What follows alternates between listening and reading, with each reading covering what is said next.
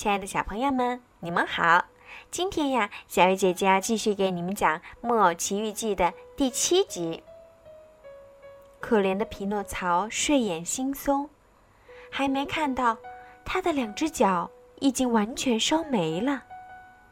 因此，他一听到父亲的声音，马上跳下凳子要跑去开门。可他身子摇了那么两三摇。一下子就直挺挺倒在地板上了。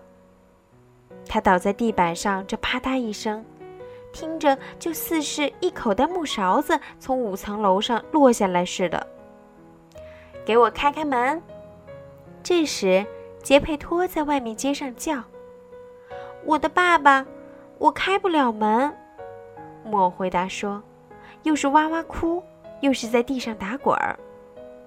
为什么开不了？”因为我的两只脚给吃掉了，给什么吃掉了？给猫。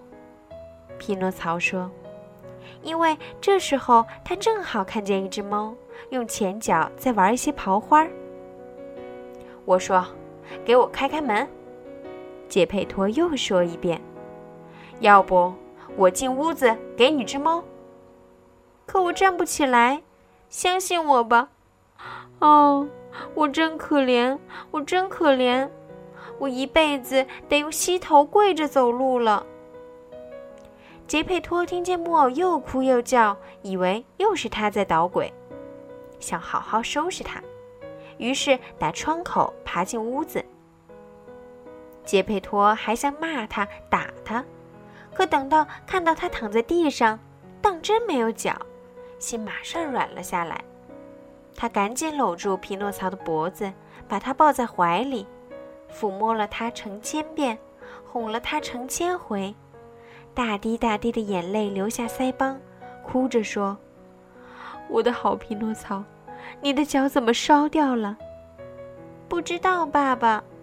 可请您相信，这是个可怕的冬夜，我一辈子也忘不了，又打雷又闪电。我肚子饿得要命，当时会说话的蟋蟀对我说：“你是活该，你不好，自作自受。”我对他说：“你小心点，蟋蟀。”他对我说：“你是个木偶，有个木头脑袋。”于是我抓起个木头锤子扔过去，他就死了。可这都怪他自己，因为我并不想打死他。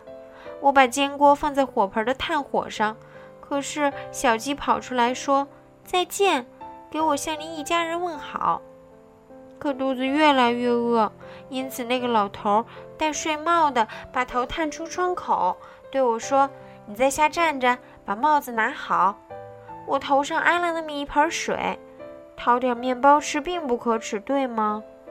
我马上回家，因为饿坏了。我把脚搁在火盆上烤干，您回来了，我的脚烧没了，可我这会儿肚子还是那么饿，脚再也没有了。嗯嗯，可怜的匹诺曹说着哭起来，哭得那么响，五公里外都能听见。杰佩托听他说了半天，只听懂一点儿，就是木偶饿得要死了。于是他打口袋里掏出三个梨递给他，说：“这三个梨是我准备当早饭吃的，可我很高兴给你吃，吃吧，吃了梨就好了。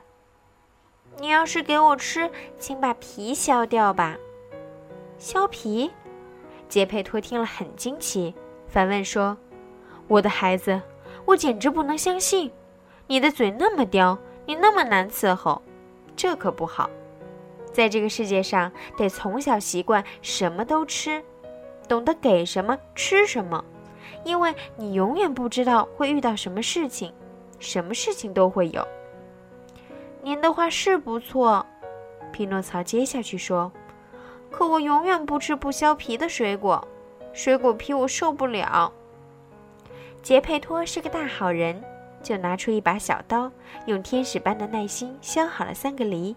把梨皮放在桌子角上，匹诺曹两口就吃掉了第一个梨。他正要把梨心扔掉，杰佩托拦住他的手，对他说：“别扔掉，在这个世界上，样样东西都会有用的。”可说真的，我不要吃梨心儿。木偶像蛇那么扭来扭去的叫道：“谁知道呢？什么事情都会有。”杰佩托并不生气，又说了一遍。就这样，三个梨心儿没扔出窗口，跟梨皮一起都放在桌子角上。匹诺曹吃了三个梨，或者说的准确点，吞下三个梨，打了个很长很长的哈欠，接着又哭也似的说：“我肚子又饿了。”可我的孩子，我再没什么可以给你了，没有了，真的没有了，就剩下这一点梨皮和梨心儿了。没法子，匹诺曹说：“要是没别的，我就吃块梨皮吧。”他于是嚼起梨皮来，他先还是歪着点嘴，可后来一块接一块，一转眼就把所有的梨皮都吃光了。吃完梨皮，又吃梨心，等到全都吃完，他心满意足地拍拍肚子，兴高采烈地说：“这会儿我觉得好受了。现在你看，杰佩托给他指出说：‘我刚才对你说的没错吧？得学会不要太挑肥拣瘦，不要太嘴刁，我的小宝贝儿。在这个世界上，咱们永远不知道会遇到什么事情，什么事情都会有。’”好了，小朋友，明天请继续收听《木偶奇遇记》的故事吧，晚安。